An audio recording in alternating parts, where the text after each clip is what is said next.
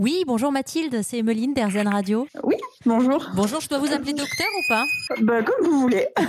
Et Les gens dans la vie vous appellent docteur ou ils disent euh, madame quand ils savent ce que vous faites Non, docteur. Docteur en général, oui. Ah, c'est incroyable, comme dans les séries télé.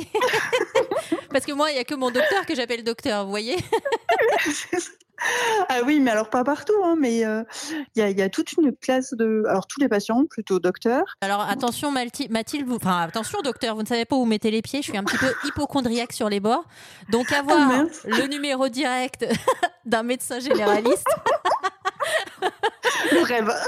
ah pour moi c'est le rêve. Si vous voulez m'adopter ou je sais pas comment je pourrais faire pour faire partie de votre famille. Excellent.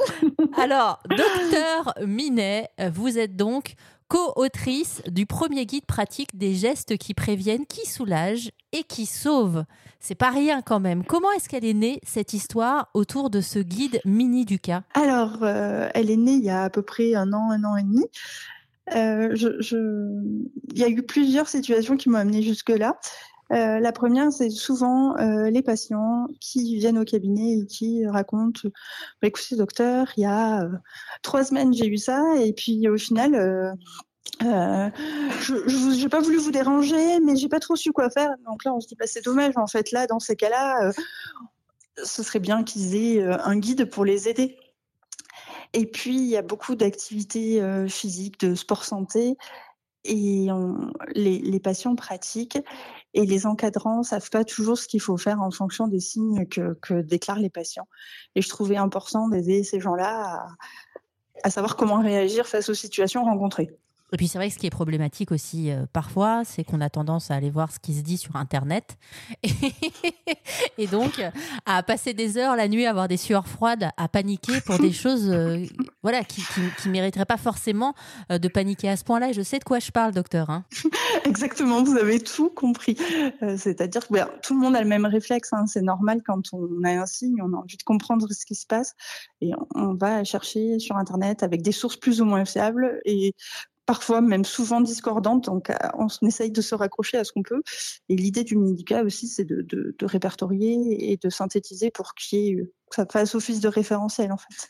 Alors est-ce que c'est uniquement pour les sportifs ou pas forcément? Alors c'est pour, moi je dis c'est pour le grand public, euh, pour, pour les sportifs et pour les gens qui pratiquent l'activité physique. Et tout le monde fait, enfin il faudrait en tout cas que tout le monde fasse de l'activité physique, chacun à son niveau en fonction de son profil. On peut d'ailleurs prescrire en tant que médecin généraliste du sport. Exactement, il y a une ordonnance qui est sortie euh, euh, pour la prescription euh, d'activité physique adaptée, ce qu'on appelle, et il y a de plus en plus de programmes qui sont mis en place avec des APA, ce qu'on appelle, euh, pour pratiquer du sport sur ordonnance.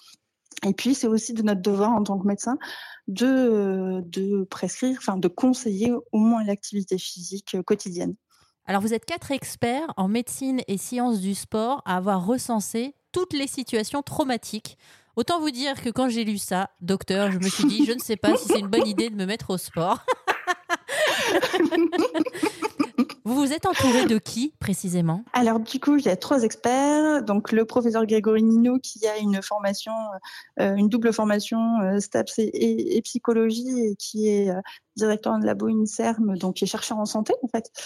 Euh, le professeur Martine Duclos qui est endocrinologue du sport et le professeur François Carré qui est cardiologue du sport et qui sont tous les deux des experts euh, en activité physique. Une super équipe et très intéressant pour nous de travailler tous les quatre. Merci encore, docteur Minet. Je rappelle que vous êtes médecin généraliste, diplômé en médecine du sport et co-autrice du livre Le Guide Mini Duca, sorti aux éditions Télémac.